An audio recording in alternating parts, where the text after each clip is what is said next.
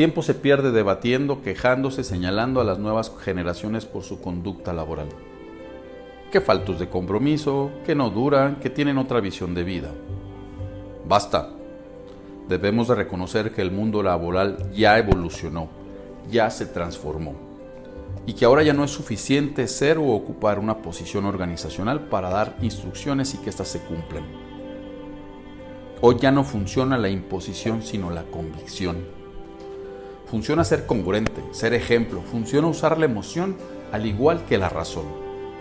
Funciona dejar de ser jefe para convertirse en líder.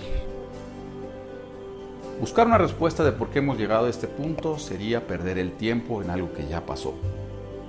Mejor, empecemos por redefinir la estructura organizacional por algo más plano, más participativo, más colaborativo. Mejor empecemos a reinventarnos y darnos cuenta que necesitamos líderes. Líderes que sepan guiar más que señalar, que quieran ser ejemplo y que su convicción sea la congruencia y el honor. líderes que quieran reinventarse, que quieran construir más que destruir.